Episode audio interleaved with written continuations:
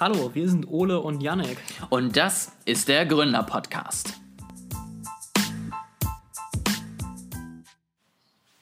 So, erstmal ein frohes neues Jahr natürlich hier in der ersten Podcast-Aufnahme zusammen mit Yannick. Ähm, wir haben fast unser Versprechen gehalten und saßen fast am 4. Januar zusammen und haben irgendwas aufgenommen. Ähm, aber jetzt dafür wieder ganz viel spannender neuer Input. Ich habe keine Ahnung, wovon du redest. Das ist alles super pünktlich. Wenn eine Folge gefehlt hat, dann äh, ist das Schuld an den Podcast-Apps, die das nicht richtig angezeigt haben. Ja, natürlich. Also ich hoffe sehr, die Folge aus der letzten Woche hat euch gefallen. Ähm, und das Thema war erkenntnisreich. Ja, wir haben den Masterplan aufgestellt, wie du 2022 zu deinem Jahr machst, Milliardär Das war eigentlich die, die beste Folge aller Zeiten. Also wenn ihr die nicht finden könnt, dann äh, verpasst ihr echt was. Tut uns jetzt leid, ähm, wir haben leider auch die Audio nicht mehr. Ähm, sonst könnten wir sie einfach nochmal hochladen, aber die ist irgendwie seltsamerweise verloren gegangen. Deswegen machen wir heute nochmal einen billigen Abklatsch von der Folge, damit auch jeder das mitbekommt. Und Yannick erzählt ein bisschen was über das Thema Trends. Ähm, nachdem ich so ein bisschen Social Media Trends vorgestellt habe, macht Yannick jetzt mal so ein bisschen, ja, was, was hast du eigentlich so mitgebracht? Politik, äh, Technik, äh, Wirtschaft, wo, wo geht's hin? Genau, also ich habe, ähm, wie im vorherigen Jahr auch schon, habe ich mir ähm, die Ausgabe zum Neujahr des Economist angesehen. Ähm, die hieß die letzten Jahre immer noch The World In, ja, also damals war es The World in 2021. Sie haben es jetzt umbenannt, es heißt jetzt The World Ahead. Und dann steht daneben noch die Jahreszahl. Ich, ich weiß nicht, findest du den neuen Titel besser als den alten? Ich habe mich noch nicht so ganz entschieden. Naja, also das eine war grammatikalisch korrekter, würde ich sagen. Ne? Also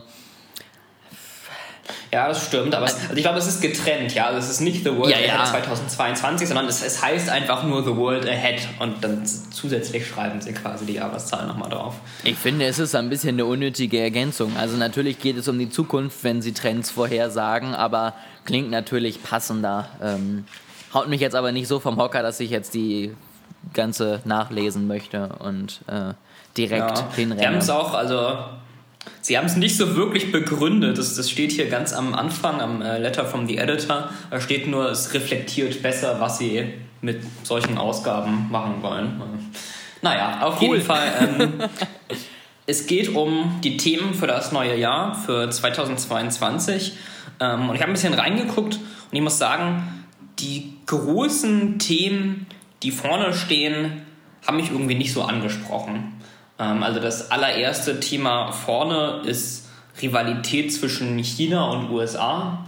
Das hatten wir auch bisher schon so ein bisschen besprochen und das ist, ähm, steht auch nicht wirklich viel drin, außer ja, es wird halt Rivalität zwischen China und USA geben.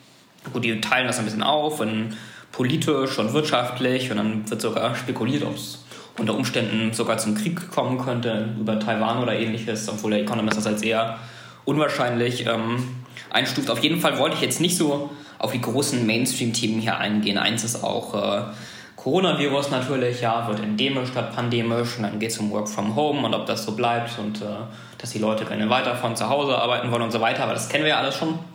Und deswegen habe ich ein bisschen mehr die Randthemen ähm, ausgesucht, die vielleicht woanders noch nicht so behandelt wurden. Und das erste Thema, das hier behandelt wurde, passt auch ganz gut ähm, zu dem, was wir machen. Da geht es um die Creator Economy, also um die Leute, die Inhalte via YouTube oder TikTok oder wie auch immer ähm, erstellen und darüber Geld verdienen, über Werbeplacements, wie es sie direkt in YouTube eingebunden gibt oder eben, wie man sie separat abschließt. Also genau, ich glaube, ich muss Creator Economy nicht in diesem Podcast nochmal groß weiter erklären. Ähm, aber worum es hier konkret geht in dem Artikel, ist, die Autorin sagt, das Problem ist, es gibt ein unausgeglichenes Mächteverhältnis zwischen den Plattformen wie YouTube, TikTok, Facebook und den Creatoren. Ähm, die Creator haben eigentlich die meiste Arbeit, ja, also die stellen die Inhalte für diese Plattform ähm, bereit und sorgen dafür, dass diese Plattformen am Leben bleiben. Aber die Plattformen stellen, äh, treffen eigentlich die ganzen Entscheidungen und die Creator unterliegen so ein bisschen der, der Gnade der Plattform. Also man kennt das ja, wenn YouTube oder so irgendeine neue Änderung macht, wenn der Algorithmus geändert wird oder das Website-Design oder was auch immer, dann fragen die jetzt nicht vorher unter den Creatoren rum, ob, das, ob die das in Ordnung finden, ja, und wie das Feedback dazu ist und äh, machen dann davon abhängig, ob sie das einführen. Sondern YouTube entscheidet halt, der Algorithmus ist jetzt so und ähm, die Webseitennutzer müssen dann irgendwie damit leben und damit klarkommen. Ja, also es, ja. Vor allen Dingen, was ich da noch viel schlimmer finde, ist ja nicht nur, sie entscheiden, wir machen das jetzt so, weil es so ist, sondern äh, sie haben ja auch immer, es gibt ja auch immer noch ein Kommunikationsproblem. Ja, also dann wird halt mhm. irgendwie mal von Google ein kurzes Update veröffentlicht, jo, hier Update 23.73 ist jetzt raus und äh, wir legen jetzt Fokus auf das und dann stehen da halt so Fachbegriffe wie die Customer ja. Experience und du bist so, okay, cool. Und wie messt ihr das? Ähm, und das ist ja bei YouTube dann genauso, das ist auf Facebook genauso, die sagen gar nichts dazu, da merkst du dann irgendwie nur, okay, warte mal, dasselbe Bild, was ich äh, vor einer Woche hochgeladen hat, hat dreimal so viel Reichweite bekommen wie das heutige Bild. Cool.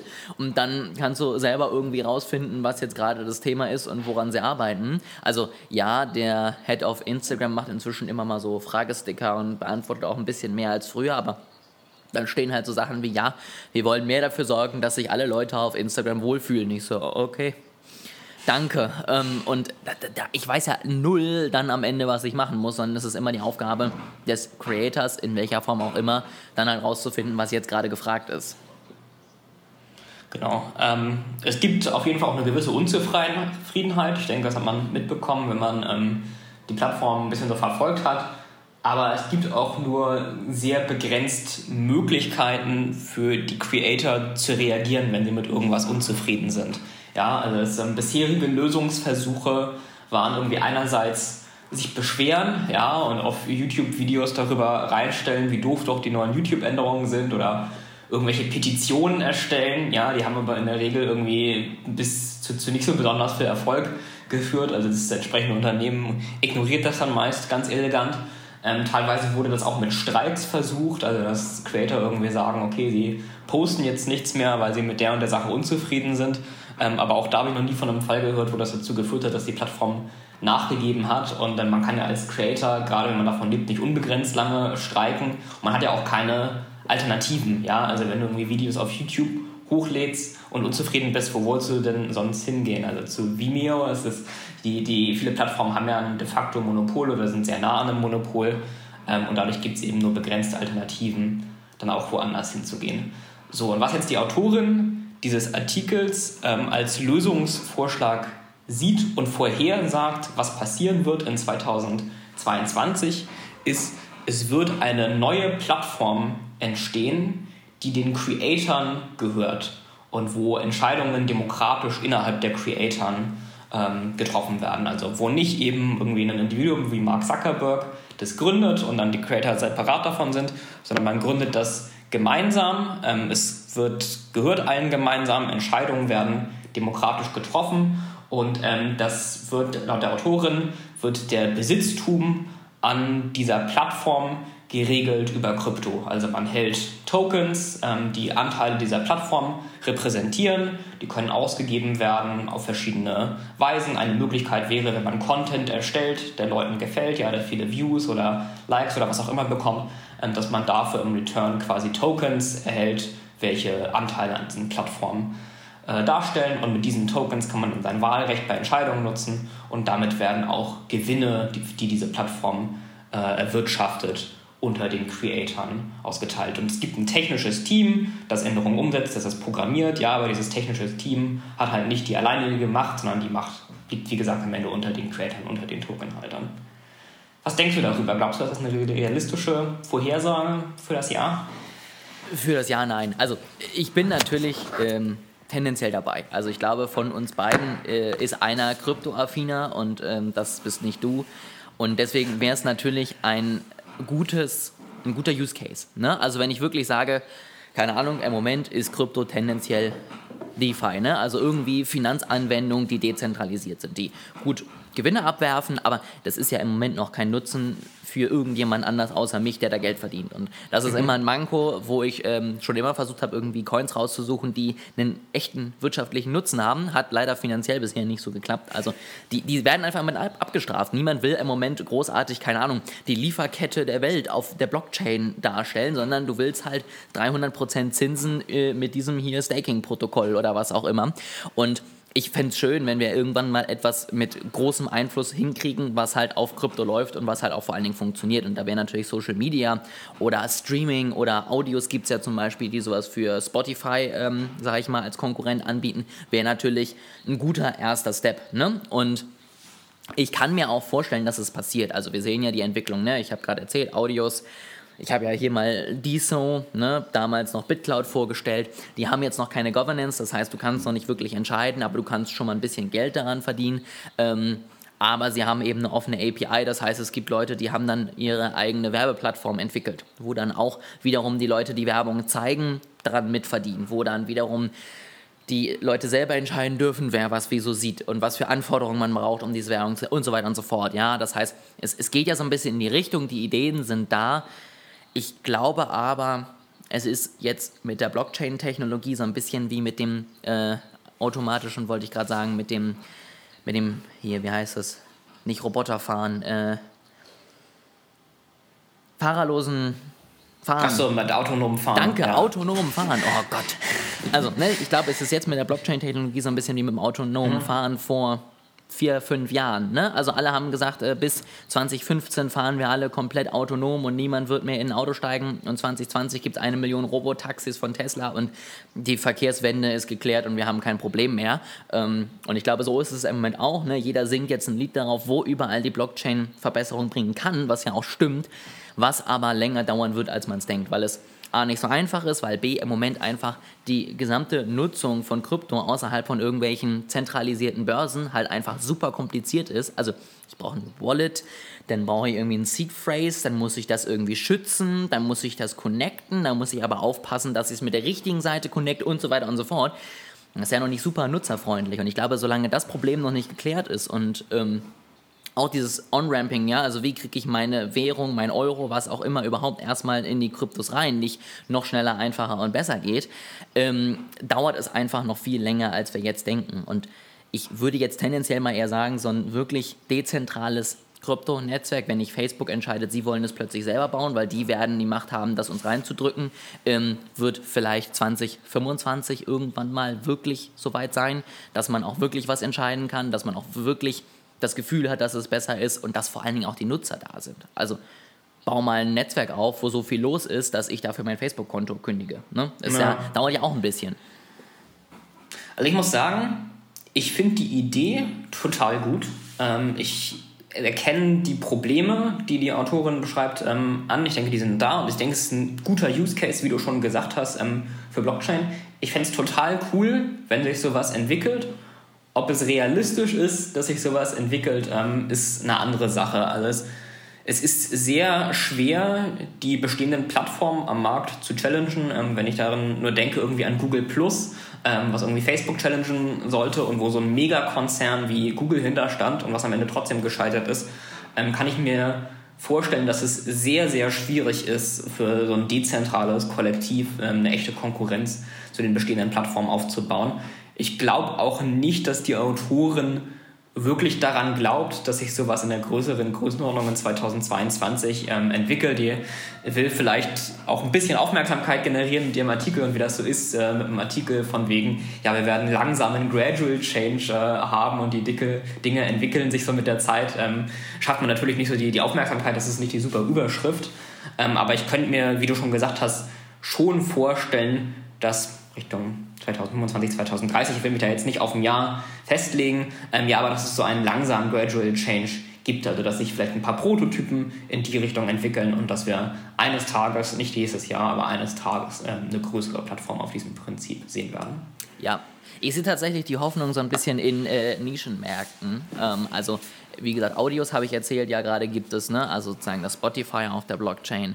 Ähm, dann gibt es einen äh, Coin, der das Ganze für Gaming anbieten möchte, ja, weil sie sagen, guck mal, hier Steam, Apple und Co. nehmen alle 30 Prozent. Ähm, wir können das besser und wollen das besser machen ähm, und bieten euch das eben an. Ja, du bist dezentral, du kannst deinen eigenen Token sozusagen auf deren Blockchain aufbauen, kannst dein eigenes Spiel sogar mit Governance versehen. Ähm, also auch ein total cooles Projekt und ich glaube, so müssen wir anfangen, ne? dass wir einzelne Bereiche uns erstmal erschließen, dass wir da erstmal zeigen, guck mal, es funktioniert, ne? es, es, es ist leistungsfähig, es ist irgendwie auch vernünftig machbar. Es wird niemand irgendwie über den Tisch gezogen. Es ist kein Kryptoscam der nächste so ungefähr und es läuft.